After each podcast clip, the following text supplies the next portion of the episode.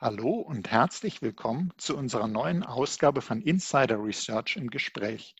Mein Name ist Oliver Schoncheck, ich bin News Analyst bei Insider Research. In diesem Podcast geht es um datenzentrierten Schutz. Nun, Schutz auf der Ebene von Daten ist ein sehr aktuelles Thema. Angesichts der rasant steigenden Homeoffice-Nutzung und gleichzeitig zunehmenden Cyberangriffen ist es für die Sicherheit von Unternehmen von entscheidender Bedeutung zu wissen, wie die Benutzer auf Daten zugreifen, auf welche Daten sie zugreifen, welche Plattformen für die Kollaboration genutzt werden. Keine Frage, Remote Work, wie wir es alle jetzt erleben in dieser besonderen Situation, benötigt mehr an Transparenz, Monitoring, Security. Da besteht Einigkeit darüber. Doch wie kann man Remote Work transparenter und sicherer machen? Was hat es denn mit datenzentrierter Sicherheit auf sich und wie kann Varonis dabei helfen? Darüber sprechen wir nun mit Michael Schäffler. Er ist Country Manager Dach und Osteuropa bei Varonis. Hallo, Herr Schäffler. Uncheck, schönen guten Tag.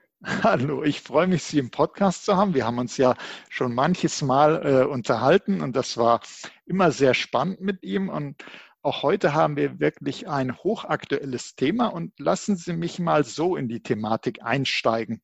Ich habe mir ja angeschaut, was Varonis so in der letzten Zeit äh, veröffentlicht hat und Varonis hat einmal über die acht Ereignisse berichtet, die die Cybersecurity verändert haben.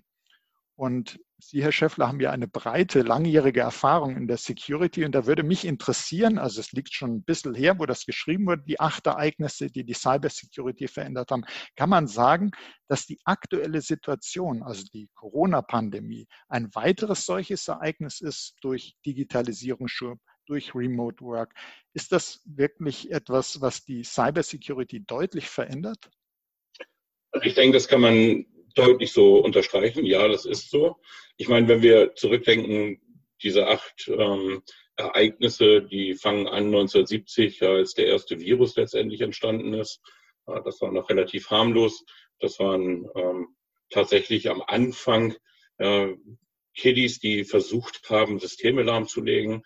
Da sind wir weit drüber hinausgewachsen. Heutzutage sind das hochprofessionelle Unternehmen, die tatsächlich die aktuelle Situation des der Digitalisierung und Remote Work natürlich für sich nutzen, weil dadurch die Schwachstellen immer größer werden. Ja. Also es ist definitiv eine sehr, sehr starke Veränderung durch die Corona-Pandemie festzustellen. Und wenn man sich vorstellt, gut, Veränderungen geschehen ähm, manchmal eben so wie eine langsame Entwicklung, aber äh, diese Veränderung, und Sie sagen ja, das gehört so zu den Großen, die die Cybersecurity jetzt betreffen, die kam ja wirklich ganz plötzlich. Man musste schnell reagieren und das ist ja für die Unternehmen nochmal eine besondere Herausforderung. Da kann man sich nicht darauf vorbereiten. Viele haben früher äh, Themen wie Homeoffice eher kritisch gesehen. Man hat so gedacht, stimmt da auch die Mitarbeiterproduktivität und hatte sich gar nicht darauf vorbereitet. Und plötzlich musste man das machen, war die Situation da. Remote Work wurde Realität. Ähm, können Sie uns Beispiele geben, was durch diese neue Art der Arbeit, die ja zum neuen Normal, zur New äh, Normal gehören soll, was durch Remote Work für Risiken entstehen? Also vielleicht kann ich ganz kurz einmal dann so fünf Jahre nur zurückgehen. Vor fünf Jahren, wenn ich mit deutschen Unternehmen gesprochen habe, dann hieß es sehr, sehr häufig bei der Frage, ja, gehen Sie in die Cloud, nutzen Sie die Cloud? Nein, auf gar keinen Fall. Wenn wir drei Jahre zurückgucken, dann haben genau die gleichen Unternehmen mir gesagt, naja, also so ein bisschen Private Cloud ist schon okay. Und wenn Sie heute Unternehmen fragen, würde ich davon ausgehen, dass nahezu na, 95 Prozent aller deutschen Unternehmen tatsächlich in der Cloud sind. Und es ist nicht so, dass man aktiv dorthin gegangen ist. Die Cloud ist einfach zu ihnen gekommen. Und das zeigt auch schon die große Herausforderung für die Unternehmen. Die Cloud ist über Nacht eingeschlagen. Man hat ganz, ganz plötzlich Dinge außer Acht gelassen, die man in 40 oder 50 Jahren IT-Sicherheit sehr, sehr gut und sehr gut tatsächlich auch umgesetzt hat, nämlich Regeln aufzustellen für die Nutzung von Internet und Security-Systemen, hat man es tatsächlich heute den Fall, dass die ähm, IT-Verantwortlichen ähm, sich nicht mehr einer Netzwerkgrenze gegenüber sehen, sondern N Netzwerkgrenzen, nämlich jedem einzelnen Homeoffice. Mhm.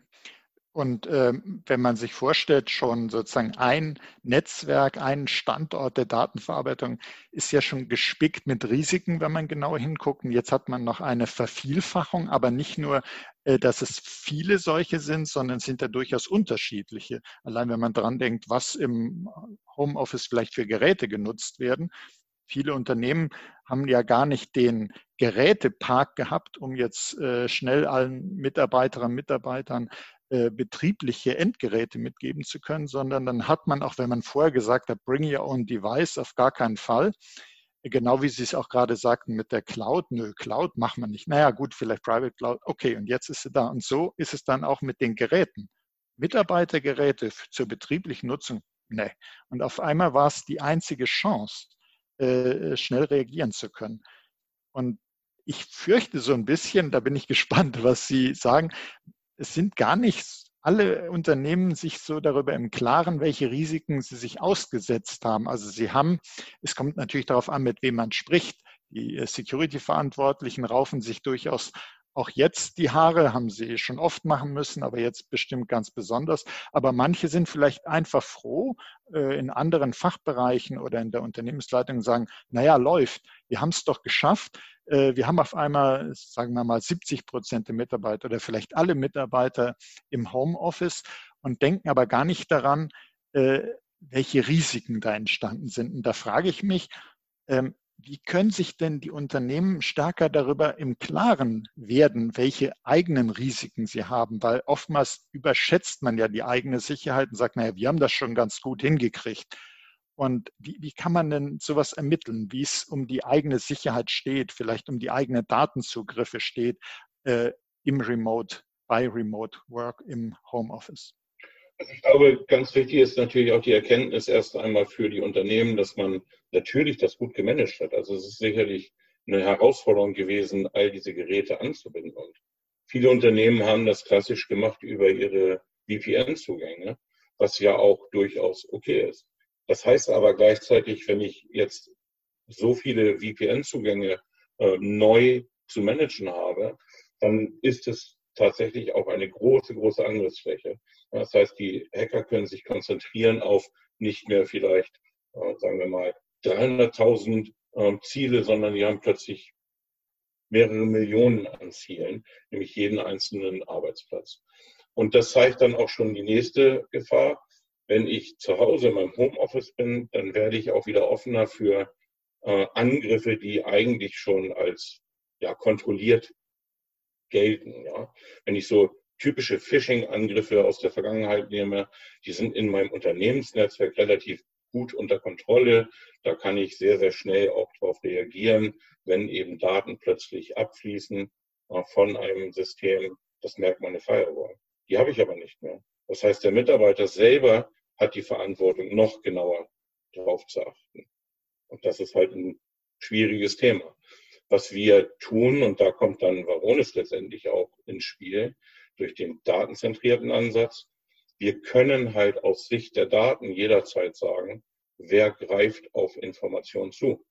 Aber da denke ich, kommen wir auch in, ähm, später noch ein bisschen genauer drauf. Mhm, also äh, Sie, Sie würden sagen, erstmal, und das äh, bin ich voll bei Ihnen, dass man sagt, das war natürlich eine Leistung, das so schnell hinzukriegen.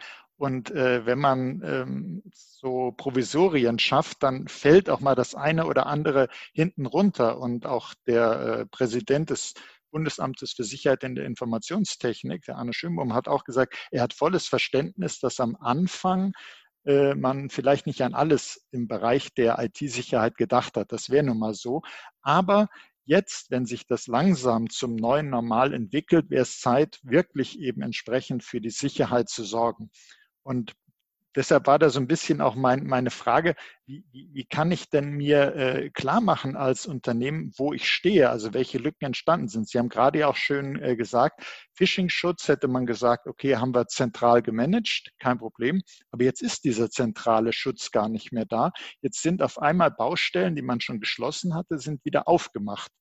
Äh, würden Sie also sagen, man muss jetzt mal äh, hingehen und alle Standorte, die man neu aufgemacht hat, also alle Homeoffices, äh, nochmal eine Art Risikoanalyse unterziehen, um dann zu sagen, was habe ich denn da überhaupt für Geräte, was ist da für eine Datenverarbeitung, wie, wie kriege ich da so ein Gefühl, welcher Handlungsbedarf besteht?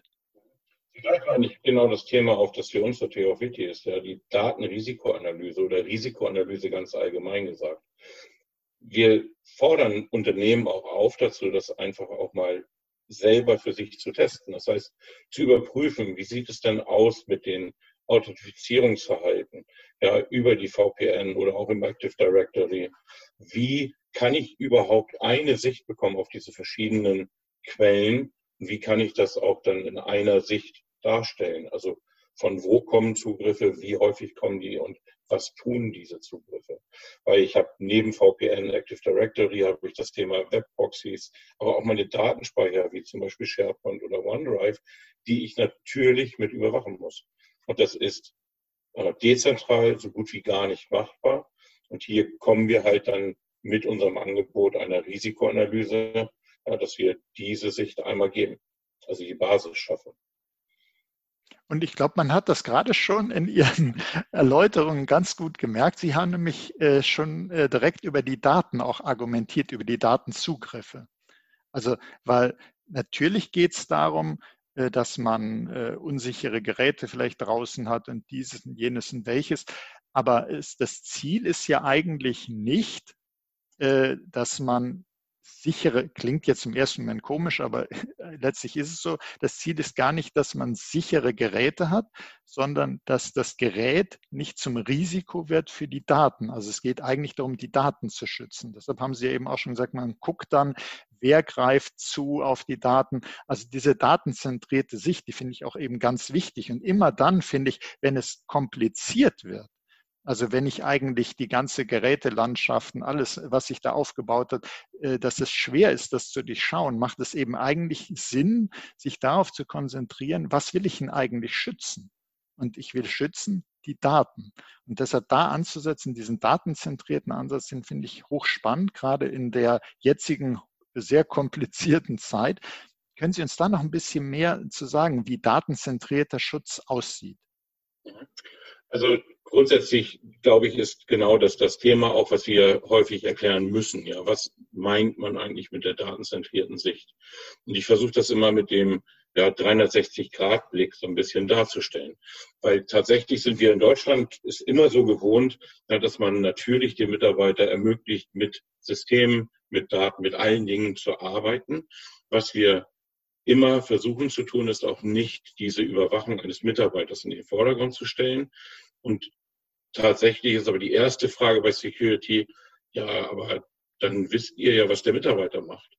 Und unsere Antwort darauf ist tatsächlich auch immer zu sagen, nein, was der Mitarbeiter selbst tut, wissen wir nicht. Wir wissen aber, dass ein bestimmter Datensatz, nehmen wir mal die Kreditkarten.xls, das ist immer am schönsten so darzustellen, die in einem Speicherort ja, abgelegt ist, wird genutzt von einer bestimmten Menge an Menschen, Mitarbeitern. Das sind fast immer die gleichen Leute. Das sind in der Regel Leute aus dem Finanzumfeld. Und dadurch, dass wir ständig gucken, wer greift auf diese Kreditkarten.xls zu, können wir natürlich feststellen, wenn plötzlich ja, der Michael Schäffler aus dem Vertrieb auf diese Daten zugreift. Das hat er aber vorher noch nie getan. Und jetzt gibt es genau die Fragestellung, ja, ist das richtig oder ist das falsch? Ich habe ja anscheinend die Berechtigung dazu bekommen, durch irgendeine ja, Berechtigung innerhalb des Systems, dass ich auf diesen Datentyp zugreifen kann. Aber ist es aus Sicht der Daten korrekt, dass ich darauf zugreife? Diese mhm. Frage versuchen wir immer zu beantworten. Und, und da, äh, das, ist auch, das ist auch so ein Punkt, wo Sie jetzt gerade sagen, mit den Berechtigungen. Äh, wenn, wenn man solche Veränderungen hat, wie jetzt durch Remote Work, dann muss man ja auch schauen, was muss sich zum Beispiel im, im Berechtigungsmanagement ändern? Äh, muss der jetzt über andere Dienste zugreifen können und so weiter und so fort? Äh, welche Apps müssen vielleicht neu freigegeben werden? Das ist also auch alles hochkompliziert, leider fehleranfällig und oftmals geht man vielleicht auch hin und sagt, na gut, äh, hier sind Änderungen, dann gehe ich hin und gebe erstmal möglichst viel frei um die Produktivität. Das ist ja immer so ein Punkt, dass ich sage, wenn ich die Berechtigungen weiträumig äh, vergebe, hilft das, so denken eben hier der Produktivität auf jeden Fall, behindert es nicht. Aber damit mache ich natürlich das Scheunentor auf es kann sein, wie Sie ja gerade gesagt haben, okay, derjenige hat die Berechtigung erhalten, ob das gut ist oder nicht, stellt sich dann vielleicht später raus. Aber macht das überhaupt Sinn, wenn man sich den Kontext anguckt, wenn man sich die Daten anguckt? Das ist also, äh, finde ich, ein ganz wichtiges Instrument, äh, um so komplizierte Themen, wie sie im Identity and Access Management eben immer wieder auftauchen, um da nochmal eine neue Sicht drauf zu bekommen. Es ist tatsächlich unsere Basis auch. Ja. Also wir versuchen ja auch zu sagen, es ist erstmal wichtig, die Basis zu schaffen. Wir müssen verstehen, ja, was passiert innerhalb eines Netzwerkes und hier speziell für uns innerhalb von Datenspeichern. Also die unstrukturierten Daten eines Unternehmens sind sehr häufig die Daten, die relevant sind, wo eben kundenspezifische Daten liegen, wo tatsächlich schützenswerter Inhalt auch ist, ob es proprietäre ähm, Protokolle sind oder ähm, tatsächlich die Standardprotokolle, spielt dabei auch keine Rolle. Es geht immer um den Dateninhalt, der da ähm, auf den zugegriffen wird.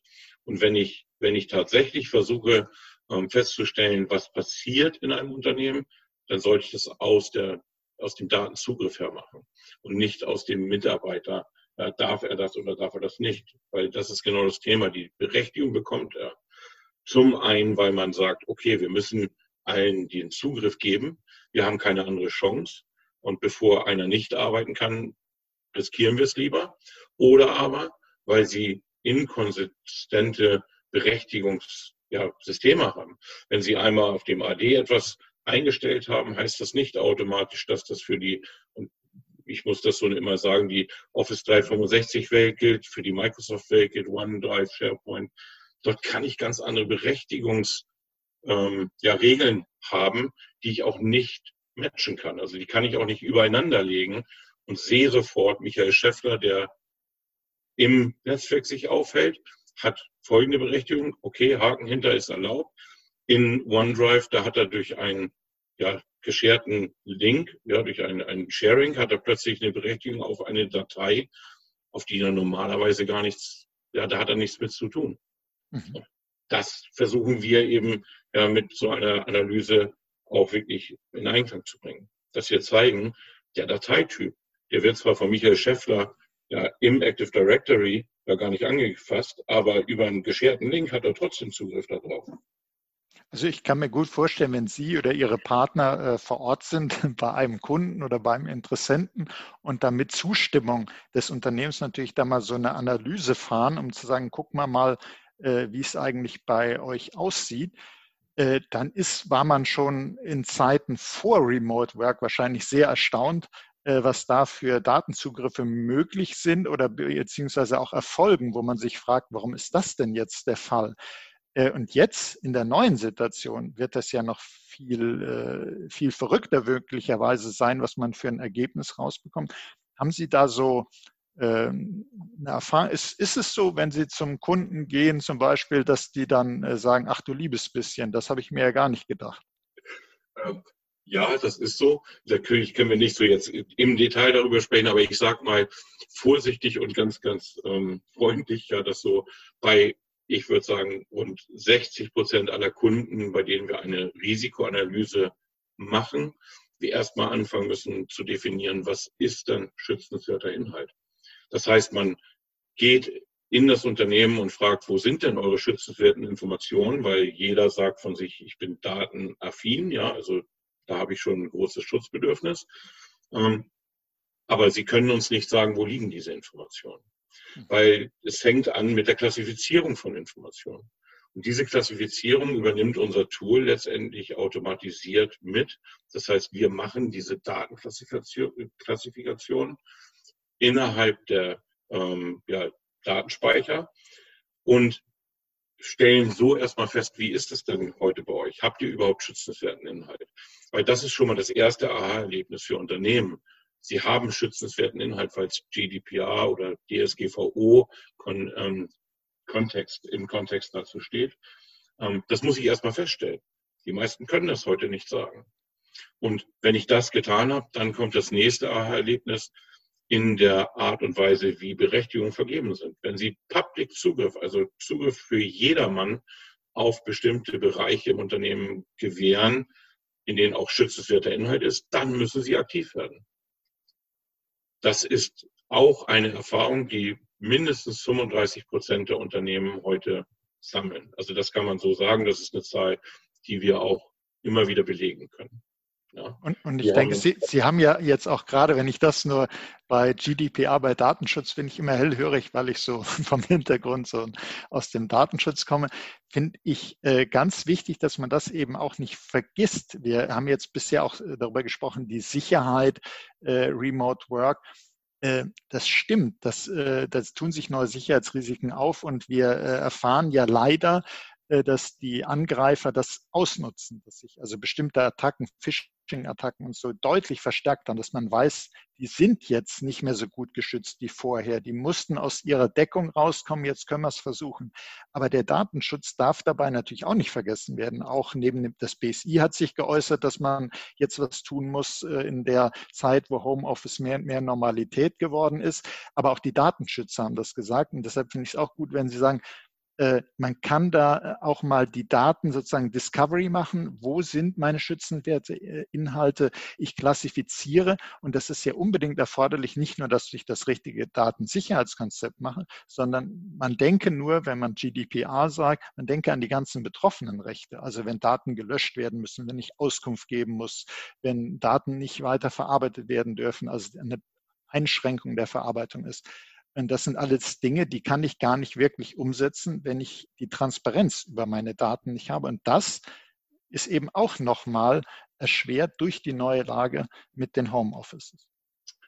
Korrekt. Und Varonis bietet ja genau hier auch die Plattform, ja, die wir dem Kunden zur Verfügung stellen. Entweder im Rahmen einer Teststellung kann er einfach mal in so einer Teststellung innerhalb von zwei, drei Wochen relativ einfach erkennen, ja, was für Daten bewege ich eigentlich im Unternehmen. Wir reden immer von den unstrukturierten Daten natürlich. Und was passiert mit diesen Informationen? Also wie viele Leute greifen zu? Wo gehen diese Daten eigentlich hin? Und warum gehen die dahin? Und wir erstellen dann eben so Verhaltensmuster. Das ist so ein bisschen das Thema Machine Learning. Ja, wenn ich weiß, ja, eine Datei wird ständig nur von fünf Leuten angefasst, dann kann ich hieraus auch mein Berechtigungsmanagement verbessern. Das heißt, ich kann einfach anderen Leuten, die nicht den Zugriff benötigen, dieses Recht wieder nehmen. Dafür brauche ich aber eine zentrale Instanz. Und so verstehen wir uns auch. Wir können an zentraler Instanz wirklich über die gesamten ähm, ja, Speicher auch hinweg zeigen, wo passieren Dinge. Mhm.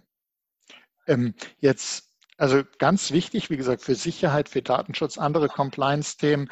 Man muss Transparenz, man muss, es heißt immer Data Visibility, man muss das sehen, man muss klassifizieren und dahingehend dann die Security, äh, ob es Berechtigungskonzepte sind, ob es Verschlüsselung ist, muss man eben entsprechend dazu passend umsetzen und eben nicht nur einmal, sondern fortlaufen. Man muss also immer wieder gucken, was tut sich und wie muss sich die Sicherheit anpassen auf die neue Lage. Jetzt haben wir ja, wo ich gerade sage Lage, wir haben ja darüber gesprochen, die Unternehmen sind in einer schwierigen Lage generell. Das ist eine Herausforderung für uns alle. Da habe ich gelesen, dass Varonis einen Dienst anbietet, einen kostenlosen Incident Response Dienst. Können Sie da was zu sagen? Korrekt. Der Incident Response Dienst, den wir Kunden oder auch Interessierten anbieten, ist tatsächlich in der Lage, wenn sie ähm, eine neue Gefahr für sich entdeckt haben als Unternehmen und nicht so genau zuordnen können, wo kommt das Ganze eigentlich her, dann können Sie mit unserem Incident Response Team in den Kontakt gehen und unsere Spezialisten werden dann mit ihnen gemeinsam eben die Daten einmal anschauen und ihnen ja, so eine Richtung vorgeben und sagen, also für uns kommt diese Gefahr hier aus diesem Umfeld. Emotet war ein ganz, ganz wichtiges Thema für uns hier. Dadurch haben wir das eigentlich so auch breit ausgerollt als kostenlosen Ansatz ähm, und bieten dann an, mit unserem Produkt einfach mal für drei oder vier Monate ihre tatsächlichen Zugriffe auf diese Daten zu analysieren und darüber dann Reports zu geben, ja, wo sind Dinge passiert oder wo passieren Dinge, die sie stoppen sollen. oder sollten, ändern sollten. So muss ich sagen. Entschuldigung. Und das, das heißt, also Sie haben da entsprechend auch ein Expertenteam jetzt für Incident Response. Und äh, dieser, dieser Punkt, dass man äh, Dienstleistungen, Unterstützung anbieten kann, finde ich auch deshalb sehr wichtig. Äh, wir haben ja, äh, da reden wir schon seit vielen Jahren drüber und da werden wir auch noch in vielen Jahren drüber reden, diesen großen Mangel an Security-Experten. Und viele Unternehmen haben gar nicht genug Inhouse-Experten, um sagen zu können, äh, die bisherigen Security-Baustellen, die konnten wir bearbeiten. Und jetzt kommt noch zusätzlich Remote Work hinzu. Oftmals haben die auch die früheren gar nicht äh, in, in den Griff kriegen können. Äh, und da haben sie eben Services, wenn ich es richtig verstehe, so Professional Services. Also einerseits Incident Response, machen Sie da noch andere Services? Ja, also wir haben natürlich verschiedene Services. Der Professional Service ist dazu da, dass Sie in dem Laufe Ihrer Produktentwicklung oder in ihrer Produkt Migration ja dann auch tatsächlich mit unserem Team zusammenarbeiten und wir ihnen bei der Installation, aber auch bei den äh, regelmäßigen Updates dieser Systeme ja, zur Verfügung stehen. Das ist Bestandteil unserer Subscription-Lösung. Das heißt, wir sind kontinuierlich mit unseren Kunden in Kontakt. Anders als man das vielleicht sonst von Herstellern so kennt, versuchen wir mit unseren Kunden so quartalsweise Review-Meetings zu ähm, durchzuführen, wo ein Kollege aus dem Professional Service dabei ist, wo unsere ähm, tatsächlichen ähm, die, die Kollegen aus dem Incident Response Team dabei sind und zeigen auf, was haben wir in den letzten drei Monaten im Unternehmen gesehen. Also immer anhand der echten Daten des Kunden. Mhm. Ja, und was können wir daraus ableiten? Wo empfehlen wir Aktionen daraus abzuleiten? Das passiert das, regelmäßig. Das ist äh, sicherlich sehr, sehr wertvoll, weil äh, diese sozusagen Beschau der eigenen Sicherheit, was ist gelaufen, das wird ja viel zu selten gemacht. Und äh, viel zu selten wird dadurch eben auch festgestellt, wo noch der Security-Schuh drückt. Und wenn man äh, da so was hat, dass man sagt, wir treffen uns einmal im Quartal, denke ich, ist das eine große Hilfe, dass man auch jedes Mal schaut, wo stehen wir und ich denke mal, dass jetzt gerade, wenn solche Termine stattfinden, wenn solche Reviews sind, auch gerade durch die ganzen äh, Themen mit, wir haben Homeoffices eingerichtet, dass da eben einiges an Handlungsbedarf sein wird. Hm, ich denke, dass Sie da äh, sehr, sehr viele wichtige Informationen auch für unsere Zuhörerinnen und Zuhörer haben. Und ich habe mal geschaut, ähm, es gibt eine Community bei Varonis, die Connect Community, glaube ich.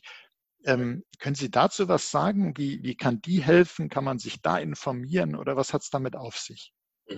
Die Connect Community ist auch entstanden tatsächlich aus dem Anspruch der ähm, Kunden, ja, mehr über das zu erfahren, was wir ihnen in regelmäßigen Reviews gezeigt haben. Ähm, was wir hier haben, ist eine Community. In Deutschland sind es so rund 33, 34 Prozent, also etwas mehr als ein Drittel ja, unserer Kunden, die in der Community aktiv sind. Das heißt, die können sich dort einbringen, selber nach ähm, selber Fragen stellen, aber auch andere Kunden unterstützen bei Fragestellungen. Ähm, es gibt in der Community Trainings für die technischen Ansprechpartner, aber auch für die Dateneigentümer. Das heißt, das ist auch ein wichtiger Bereich, den wir mit abdecken. Wir wollen den Dateneigentümer mit einbeziehen in die ganze Thematik der Datensicherheit. Das kennen Sie heutzutage normalerweise, wenn Sie über Sicherheit sprechen, dann gehen Sie in die IT-Abteilung und die Infrastrukturleute sagen, ach nee, das ist noch ein Tool mehr. Ich habe schon so viele Systeme, Firewalls und Proxys und da brauche ich nicht noch etwas. Was wir mit der Community und auch mit unseren Services schaffen, ist, dass wir eben die wirklichen Dateneigentümer mit einbeziehen und die auch entsprechend ausbilden. Ja, so kann man das mhm. ganz gut sagen. Also sind jetzt unter unseren Zuhörern und Zuhörern, wenn man, äh, wenn, wenn man jetzt sich denkt, naja gut, ich bin zwar nicht Security-Verantwortliche, äh, Verantwortlicher, ähm, aber ich habe im Fachbereich äh, habe ich Verantwortung für die Kundendaten, Mitarbeiterdaten, Lieferantendaten. Man ist dann sozusagen, so wie es Product Owner gibt, eben auch Data Owner. Man hat da eigentlich Verantwortung für Daten. Dann ist das eben auch ganz klar ein Thema, äh, wo man sich eben in diese Community einbringen kann, wo man profitieren kann und wo man sich vielleicht auch mal die Lösung von Ihnen anschaut. Wenn ich es eben richtig verstanden hatte, kann man da was testen? Gibt es eine, so eine Demo, hatten Sie ja gesagt, oder man kann einfach eine Teststellung beantragen? Genau, es gibt einen einfachen, ja, eine einfache Möglichkeit, einen Demo-Zugang zu bekommen. Ja, auf baronis.com slash demo slash de kommen Sie dann direkt auf ein kleines Formular, dort tragen Sie Ihre Daten ein. Ähm, dann können Sie die Lösung kostenfrei testen für 30 Tage. Ähm, schon während des Tests ist es aber so, dass wir natürlich Sie unterstützen durch unsere Kollegen aus dem Pre-Sales-Bereich und auch der Vertrieb, der natürlich mit Ihnen spricht. Wo haben Sie Ihre Herausforderungen? Und wir installieren mit Ihnen gemeinsam das System. Wichtig, installieren heißt immer, unsere Systeme sind on-premise im Kundennetzwerk installiert. Das heißt, von außen gibt es hier nicht diese ganzen Anforderungen, was den Datenschutz angeht, weil es ist, die Daten bleiben immer in ihrer Hoheit und das System auch in ihrer Hoheit. Wir können von außen nicht drauf zugreifen. Dennoch überprüfen wir ja die Systeme sowohl on-prem als auch in der Cloud. Und da haben wir natürlich einen riesen Vorteil, speziell im deutschen Markt. Aber das ist einfach kostenlos und unterstützt. Okay, denke ich, ist ein guter Tipp, dass man sich das mal äh, anschaut. Äh, ergänzend dazu, was man hier äh, gehört hat im Podcast, ergänzend dazu, was man bei der Connect Community äh, so lesen kann und sich austauschen kann, ist es sicherlich gut, wenn man das mal testet und schaut. Und ich denke, wir, wir haben zwischendurch darüber geredet, dass wenn Sie bei Interessenten, bei Kunden sind, dass die dann überrascht sind, äh, was da alles an Datenzugriffen vielleicht abläuft oder was sie alles für schützenswerte Daten haben. Und da denke ich, wartet auch die ein oder andere Überraschung auf äh, Unternehmen, die dann mal so einen Test machen und die dann sagen, oh, das haben wir nicht gedacht. Und ähm, dann ist auch gut, äh, Sie sagen, da wird man dann auch da unterstützt, weil was immer unschön ist, wenn man feststellt, oh ja, ich habe ein Problem und dann ist man alleingelassen und muss auf die Suche gehen. Deshalb ist gut, äh, gerade jetzt in dieser Zeit, wenn man möglichst viel helfende Hände hat. Und ja, da möchte ich mich herzlich bedanken, Herr Schäffler, für diese spannenden Insights in bewegten Zeiten.